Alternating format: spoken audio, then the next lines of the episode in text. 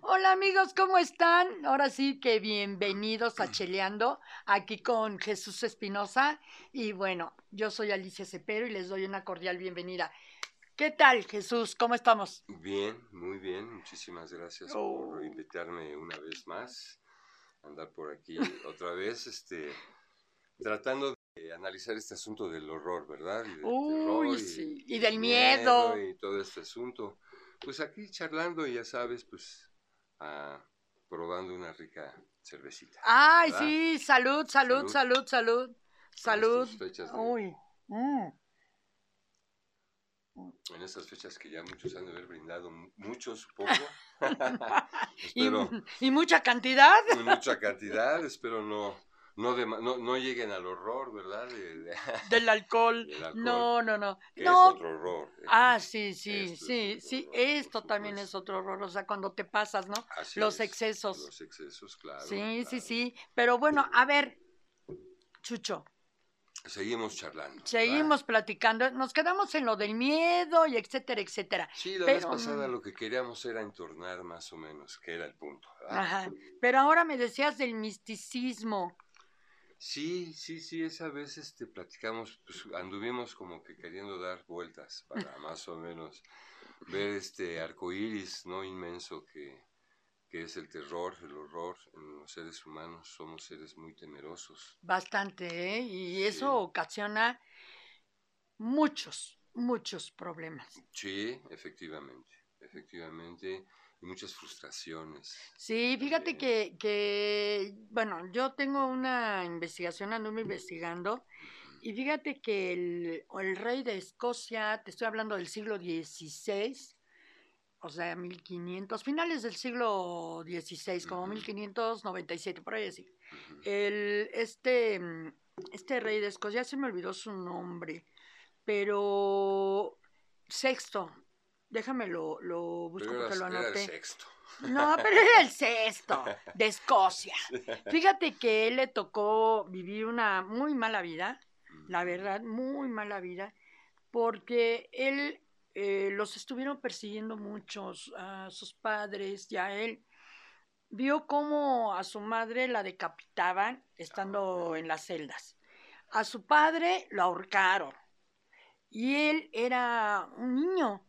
Entonces eh, logra escapar, ya sabes que luego hay gente que de la misma corte que ya tienen organizados sus escapes como sus túneles para salir Ujú. cuando los quieren acabar con su vida, ¿no? Entonces, este, Jacob, creo que se llamaba. Pero a final de cuentas, eh, él mm, ocas- le ocasionó un miedo, tanto miedo, que mm, cuando se casó y en su luna de miel, ah, pero se fue en sus barcos, ya sabes, el barco principal, el él, más toda la corte, ¿no? Por allá atrás. Ya desde entonces. Sí, sí, sí, sí, sí, sí. Entonces, a final de cuentas, este, eh, les agarra una tormenta. Pero lo curioso, según dicen, lo pongo entre comillas, porque eso no está confirmado, que según esto, el barco más afectado era donde venía él y su esposa, reciente esposa. Y todos los demás que venían en los otros dos barquitos, no les pasó nada. O sea, no, mm, digamos que no les afectó tanto la tormenta como a él, como a él. Entonces, de plano, sí, este, pues espantó mucho y él empezó a decir que fueron fue algo de, de que eso fue mágico, que fue una magia, que quieren acabar con él, porque cuando él era niño, joven, cuando él era joven, quisieron secuestrarlo, no pudieron, se pudo defender. Ya ves que ellos tienen casi, casi les enseñan a pelear y les enseñan a usar sus espadas, entonces pudo defenderse y no lo secuestraron. Pero siempre habían estado tras de él. Tenía esa amenaza. Digamos que se convirtió en un paran- en paranoico. Claro. A tal, claro, o sea, claro, obvio. Se convirtió en un paranoico y a final de cuentas, eh, le, este, le, déjame de checo, porque está muy interesante la, la historia. Sí, claro, claro. Porque es a través del miedo. Eh, sí es Jacobo, Jacobo VI. Jacobo, VI.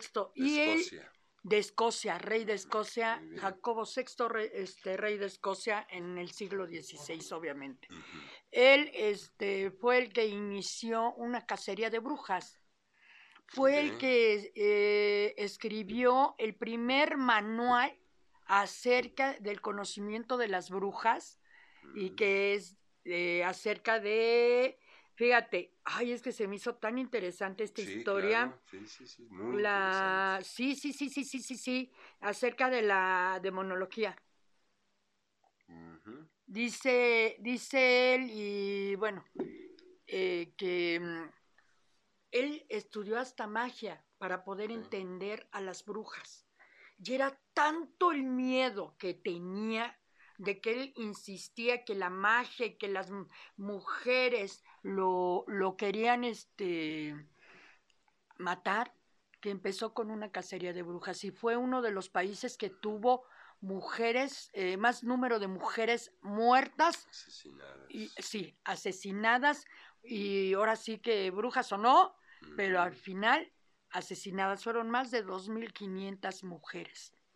Y todavía después de que él murió, duró lo de su libro de la cacería. La... De hecho, ya había cazadores de brujas y ya tenían una mujer que según, según esto, ella podía identificar a las, a las brujas porque tenían una señal, más bien un símbolo en los ojos. Y ella se le dio la gana de acusar a quien se le dio la gana, hasta que acusó a una que no tenía que haber acusado y ahí se dieron cuenta que todo era falso.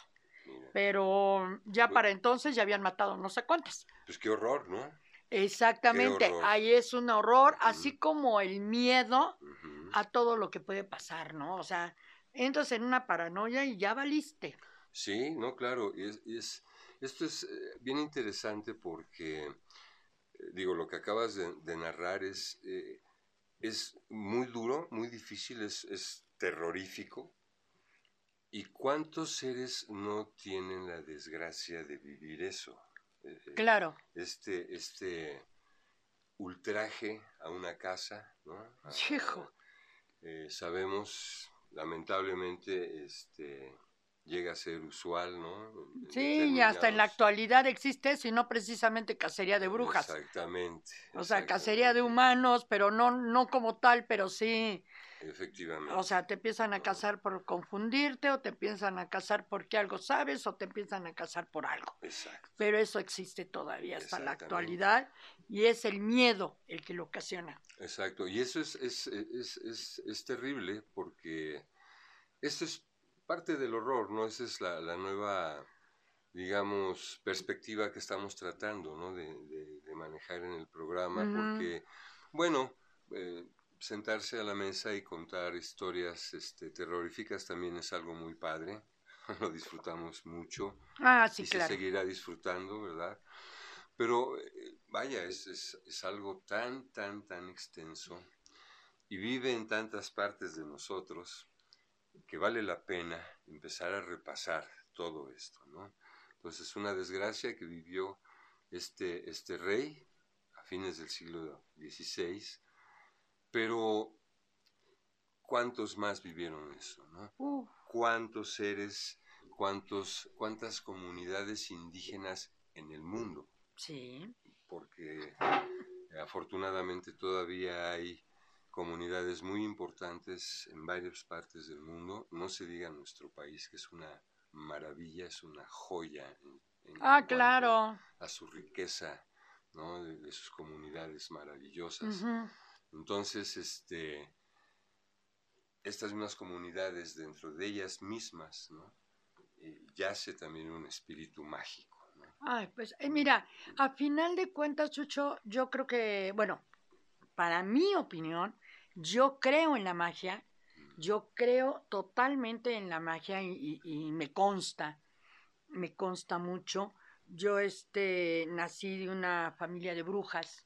Ah, caray. En serio, mi familia viene de brujas, en serio. la hermana, la hermana de mi mamá. Tomar, ¿no? si no te convierto en sapo. No, no, no. Son este, la, mi tía Virginia, la hermana de mi madre, era bruja. Ya, ya, ya. Ya está allá arriba, yo estoy Ah, segurísima, porque ella ayudaba mucho a la gente. Y me encantaba. Y a mí, que, o sea, yo desde que soy niña viví en ese rollo de la magia. Porque cuando, sí, porque cuando íbamos a verla, en primera ella ya sabía qué día íbamos a ir, o sea, para empezar, qué día íbamos a ir y que este, y ella nos hacía de comer lo que nos gustaba, ya nos esperaba con los platos que nos gustaban, ¿no? Los platillos a los sobrinos. Y llegaba y, ay, Dios de mi vida, no sabes, ahí me daba miedo, porque ella manejaba el fuego porque hacía con alcohol, que apenas hasta hoy ya descubrí que alcohol usaba, hacía sí? un círculo, hacía un círculo, nos metía, bueno, le- te voy a decir ah, desde mi eh, perspectiva, porque yo no sé mis hermanos cómo lo vieron, pero nos metía en el centro, me metía en el centro y con un machete que lo pasaba por el fuego, nos empezaba a dar una limpia de arriba hacia abajo. Yo nada más esperaba a ver qué día me echaba una cortada. Ese era el... se le pasaba. A ver cuándo se le pasaba. Ese era la limpia de, de mi tía. Y siempre que íbamos, era una limpia. Acabando de comer, era, a ver, en fila india, uno por uno, pase a mi consultorio. Sí, Ya, sí. su mecha. Y nos daba una veladora con unos símbolos que hacía ella con la uña y lo ponía enfrente de un espejo. O sea, prendida la veladora. O sea, cuenta, me la daba a mí, yo la agarraba un, un par de minutos, ella ya cuando se la entregaba la prendía y enfrente de un espejo, eso sí, prendía su cigarro, su, su incienso y empezaba en esta posición. Ay, mira, mija, fíjate que, y ya empezaba a sacar todo el rollo. Me daba miedo, y más cuando empecé con los novios, porque dije, ay, a ver si no sale el novio a relucir. sí, Pero- sí, sí. Todo eso era de, ahora sí que con la familia de mi madre.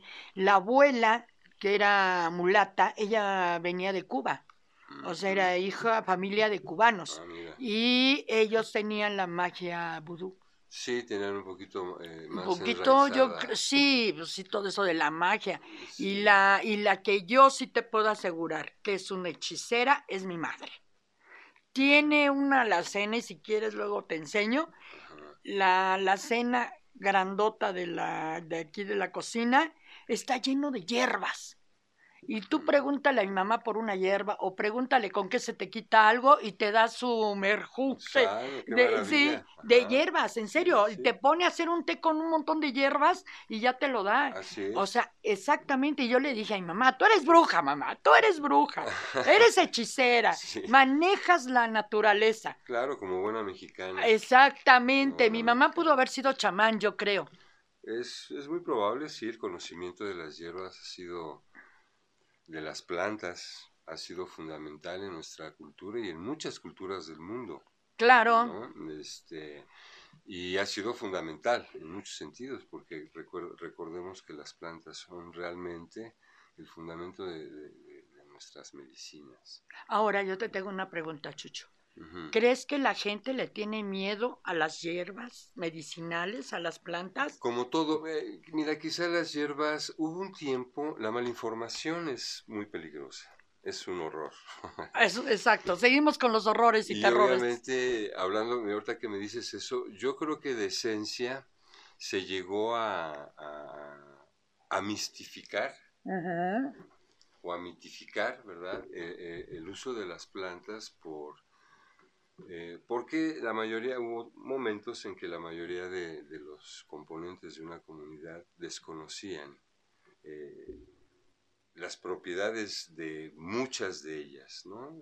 Como siempre había las domésticas, que eran las más usuales, pero siempre había, o siempre tuvimos nuestros maravillosos hierberos chamanes, que tenían un conocimiento un poquito más, Más. profundo al respecto y obviamente más diverso. Claro, pero Y el había esa- miedo. perdón, había esa connotación de magia, ¿no? Ajá. Entonces, recordemos que la ignorancia siempre va a generar miedo. Mira, ahorita que hablaste, bueno, aquí en México de los chamanes, precisamente una de las cosas que les daba mucho miedo que inició toda esa cacería de todo ese tipo de personas que manejaban la magia como tal, eran este que manejaban las hierbas, parte era esa casa, que no creían que las hierbas fueran a ayudar, fueran a ser medicinales y hay muchas, o sea, bueno, muchísimas que, que, wow, cómo nos ayudan, ¿no? Simplemente la manzanilla, o sea, para no ir tan lejos. Fíjate ahorita que mencionas eso y respecto a este miedo que mencionas, lamentablemente ha habido, siempre ha habido, digamos que campañas en de diferentes uh. tipos y en contra de lo que llamaríamos naturismo. Em, los eh, los corporativos que hacen medicinas, bueno, pues hay, hay una cierta, hay un cierto celo, ¿verdad? Por entender que una planta puede ser a veces más efectiva.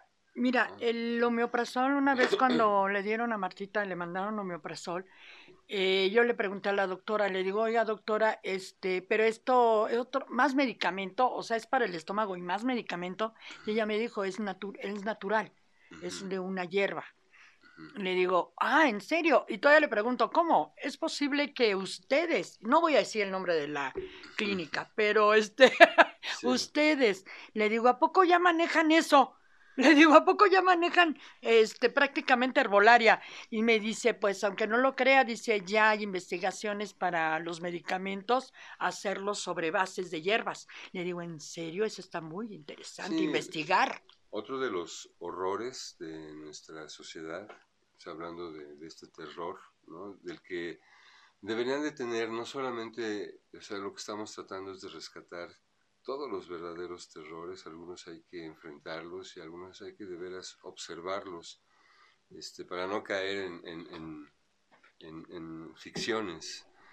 ¿no? Pero ese error ¿no? de la mala información, ¿no? Eh, eh, todavía hace algunas décadas, no muchas, la medicina se oponía a que, a que, por ejemplo, se tomara un jugo de naranja cuando se tenía gastritis, por ejemplo. Claro. Porque su su postulado era que cómo, ¿no? El ácido pues, te Exacto, iba a te iba a, destruir. Entonces, el naturismo tenía tiempo eh, eh, planteando que, que la gastritis y este tipo de males, de afecciones, eran eh, fomentados, digamos, por ciertas bacterias. Claro. Entonces, aquí la pregunta es, la pregunta de horror es, ¿por qué se negaba la ciencia a admitir algo que yo me niego a, pensar que, ignoraran? Pues sí, sí, sí, sí, te creo. Mira, de hecho, escuché algún día un médico que dijo, bueno, le preguntaron que si la leche, ah, bueno, que lo primero que te quitan para una gastritis es la leche, los lácteos. Y él ah, dijo, ahora. No, bueno, pero le dijo, le dice el doctor, dice, pero ¿por qué hay que quitar la leche si somos mamíferos? Dice, por naturaleza somos mamíferos y bebemos leche. Entonces no tiene por qué la leche hacerte daño, aunque esté ya rebajada con agua. Ya nada más es más diluida, ¿no? Aunque sea no digamos la marca. Exactamente. pero por ejemplo, no, otro horror. Pero exactamente, pero ahora aquí, dentro de la herbolaria, dentro de todo esto mágico, ¿dónde está el misticismo? O sea, ¿qué pasa con el misticismo? Bueno, fíjate que aquí es algo bien interesante. Tú comenzaste a platicar de, un, de una historia muy fuerte que vivió un ser humano que le tocó ver horrores. Ay, terribles, terroríficos. Y que obviamente afectaron su, su, su cuerpo energético, su cuerpo mental, obviamente sus psicoemociones, ¿no? Entonces, este, tú lo mencionaste, se volvió paranoico, se volvió, sí, obviamente, sí, se alteró su vida. Total. Entonces, eh, posiblemente sea una de las puertas este tipo de sucesos del misticismo. Porque finalmente, ¿qué es el misticismo? No? ¿Qué es lo místico? Si nos vamos a una parte así, digamos, mundana, ¿no? Eh, urbana, ah, okay. rural, qué sé yo, vivencial, ¿no? pues lo místico es algo así como que lo que está pegado o lo que se quiere acercar a lo divino. ¿no? Ah, ok, sí, sí, estoy de acuerdo, estoy de acuerdo. En estricto sentido, eh, digamos, si nos metemos y navegamos un ratito en el, en el Internet, pues así en general, pues nos dicen algo así que es obviamente el intento de acercar la divinidad a nuestra alma o viceversa. Sí, claro. Y, ajá, y bueno, estrictamente te decía, creo que mencionamos algo en el programa anterior de que, pues básicamente la mística, la mística es una parte eh, de la teología. Claro, sí, de la teología. Ahora, hay una cosa, Chucho, tú me habías dicho que ibas a citarlo de un libro acerca del ocultismo y el, y el misticismo. Bueno, es que hay, hay varios libros. Hay, hay un libro muy interesante, este, digo, para que la gente eh, se acerque un poquito, digamos, a... Sí, a, los este que están interesados en saber más del ocultismo y el misticismo, este libro... Por ejemplo, es, el libro de los preceptos de oro, así se llama, tal cual. Son libros antiquísimos. Sí. Eh, digamos, otra referencia que, que, valdría la pena, pues no, no vayamos muy lejos, los libros sagrados todos los libros sagrados que hay, no solamente la Biblia, que son varios libros, y no todos precisamente sagrados, hay libros que son históricos, y hay que entender todo eso, pero muchos libros sagrados, sobre todo los muy antiguos, traen un conocimiento, digamos, acásico, muy específico, que se ha ido como diluyendo. ¿No? Como que se ha ido diluyendo. Pues es que es lo mismo que pasa con la cacería de brujas. O sea, lo único que pasó fue que cuando murió este rey, sí, todavía llegó a durar el libro, a utilizarlo los, los cazadores de brujas, unos 30, 40 años después, y ya empezó a perder fuerza empezó a perder fuerza, pero para entonces ya las hechiceras o las mujeres sabias, como significa la bruja, las mujeres curanderas, las mujeres que sabían acerca de la tierra y de las hierbas, se fueron perdiendo.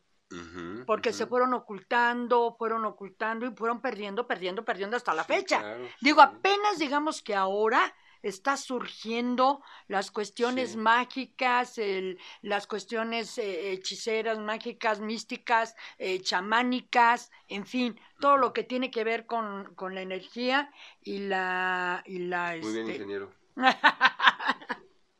Este... Sí, sí, efectivamente. Y muy curiosamente, Lich, eso que, que, que, estás anotando es muy interesante porque tiene que ver con las eras este, eh, cósmicas. Ah, claro, por las que atraviesa y, de las que depende el horóscopo, por ejemplo. Sí, ahora aparte hay una cosa que me da mucha curiosidad, por ejemplo, lo de este rey, que este rey se puso por el miedo ocasionó, o sea, tuvo una vida muy trágica, horrorosa, bueno, terrible, horrorosa.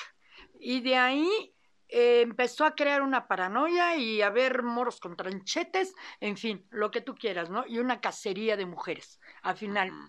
Ya dejemos lo misógeno aparte, porque él mataba a hombres y mujeres que él creía que era, manejaban la magia. Pero mató, digo que a más de 2.500 personas, este señor entre obviamente más mujeres que hombres, pero ahora, ¿qué tan necesario para la evolución de la magia necesitaba haber esto? Lamentablemente es una pregunta muy interesante, muy interesante porque efectivamente hay una relación intrínseca entre el dolor, la pena, el sufrimiento y el misticismo. Definitivamente. Sí. hay, hay, así como hay seres que pueden enloquecer y les puede dar por desquitarse, entre comillas, ¿no? Y bueno, viene la psicopatía y una serie de patologías muy, muy fuertes, pero definitivamente eh, el alcanzar un nivel místico sí es, es importante anotarlo, eh, es, sí es otro nivel. Sí, claro. Difícil o no, eso ya cada quien lo sabrá, eh, ya cada quien lo entenderá, pero por supuesto que es otro nivel, ¿no? Y es obviamente, al menos, al menos en el mundo en el que nosotros estamos. El aquí y ahora. En el aquí y ahora, en lo que nosotros nos está tocando vivir, convivir y compartir, definitivamente el sufrimiento es... Pues es parte de la pandemia, ¿no? Que estamos viviendo, que es prácticamente junto con pegado. Chucho, tú nos prometiste que nos ibas a contar un relato. Ah, claro, sí, siempre, bueno, vamos a tratar de, todas las emisiones que Dios nos permita, ¿verdad? Claro. Este, siempre eh, eh, eh, tomar este, esta alternativa tan bella que es la narrativa, ¿verdad? Ay, me encanta la narrativa, me fascina. y que ha transformado a la humanidad, que, la, pues que la ha endulzado, como no. A veces la intoxica, pero normalmente la endulza, ¿no? Sí, aquí, aquí vendría algo que me gustaría, ¿no? Hablando de estas cuestiones profundamente sensibles, ¿no? El programa pasado eh, era, hablábamos de algo que te llamaba mucho la atención, de estos horrores eh, en el subconsciente. Ajá, sí. Y yo te decía, bueno, ya, ya platicaremos, eh, platicamos, pasamos por un tema que también te interesa mucho, que son las reencarnaciones. Ay, sí. y entonces, me gustaría entonces este, comenzar a narrar algo que tiene que ver con, a ver, con, esto, ¿no? Empiece, señor. Y que sería retomar lo del, lo del programa Lo del programa anterior. Efectivamente, eh, esta narración es muy interesante. Eh, es un caso real, de hecho, el hermano, amigo, que si alguna vez oye, oye, que es lo más seguro porque se lo voy a enviar. este, bueno, un saludo al amigo de Jesús. Sí, eh, tú sabes, hermano. Él sabe de quién hablamos. Ahorita que oiga la historia lo va a saber, claro. Ah. Este, porque tiene que ver con su madre. Ay, a ver, platícanos, ya no nos dejes con intriga. Sí, va, platícanos. Vamos, De todas formas, este, si no terminamos, este, lo, concluimos en el siguiente programa y, así. Hay muchas historias que van a ser larguísimas que a lo mejor no concluimos en la primera, en la primera narración. Esta historia es muy interesante porque es una persona, como muchas actualmente, que están viviendo un horror, que es el de perder la vista. Ah, ok. Sí, que es, puede ser, digamos, los grandes espíritus, aprovecho para para mandarles mis, mis besos y mis abrazos a los seres que, se han sobrepuesto a esta situación, que son mucho más que admirables. La vida me ha permitido, me permitió tener algunos cerca y son, son un auténtico dínamo de, vida. Entonces, eh, esta historia comienza por una señora, amada persona, que comienza a perder la vista eh, a cierta edad y, y que bueno, obviamente eh, de buena posición y pues recurre a todos los medios científicos habidos y por haber. Como todo el mundo. Con tal de poder este, recuperar la vista. Recuperar y, en un principio a lo mejor este, con el sano juicio de saber qué pasaba, ¿no?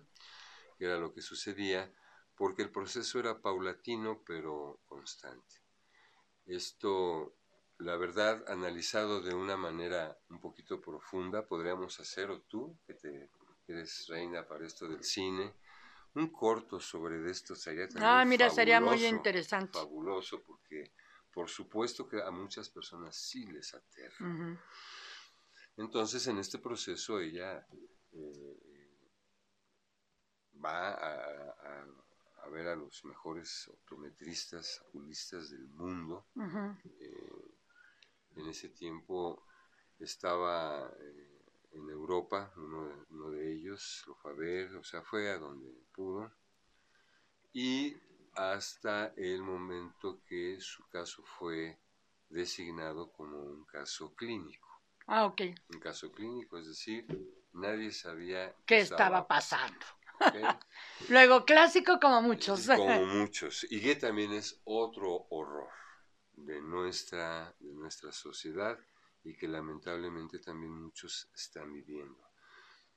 hago todos estos, estos énfasis Ajá. y estos pequeños paréntesis porque de eso se trata también este programa, ¿no, mija? O sea, de, de transmitir estos horrores. Yo estoy seguro que hay mucha gente que, claro que este morbo sabroso de a ver qué van a contar. a ver Bueno, qué- y sobre todo a ver qué pasó con ella. Yo estoy intrigada. No te preocu- tú porque no te preocupes, si queda en, en- en continuará, no Ajá. te preocupes.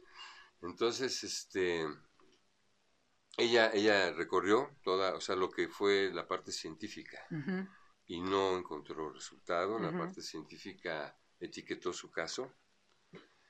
Eh, insisto, como muchos, Sí, ¿no? sí, Que- sí, sí. de otros, de otras afecciones, ¿no? Y que están viviendo esta, esta situación. Entonces, eh, Es que me está, me está dando, sí, ya me está dando señal el ingeniero. Igual ingeniero. Pero, a ver, continúale. ¿eh, ingeniero, ya sabes que esto es, es más, tomo algo.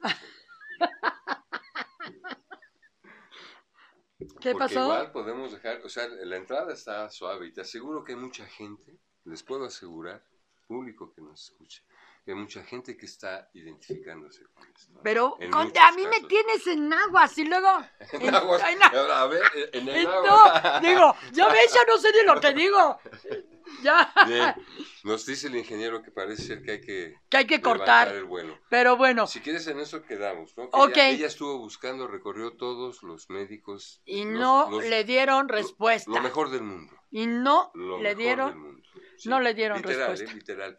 Fue inclusive con el mejor optometrista en ese tiempo del mundo, ¿no? Que, se, eh, que estaba dando consulta o trabajaba en Hamburgo, Alemania. Ah, o sea, se fue hasta Alemania. Sí. Pero bueno, ahí lo dejamos. ¿Qué te parece. Chucho? Porque está... Interesante De esto, ya nos dejó, ya nos dejó picados. Ahora para la- el próximo programa, pues vamos a acabar con, con el cuento, Claro. bueno, con este relato de la vida real. Sí. Y muchísimas gracias, muchísimas Al gracias Jesús. Y muchísimas gracias público. Yo soy Alicia Cepero y estamos en Cheleando. Muchas gracias. Gracias, Lechita. Buenas Gracias noches. a ingeniero, una vez más. Ah, sí, Inge. Mm.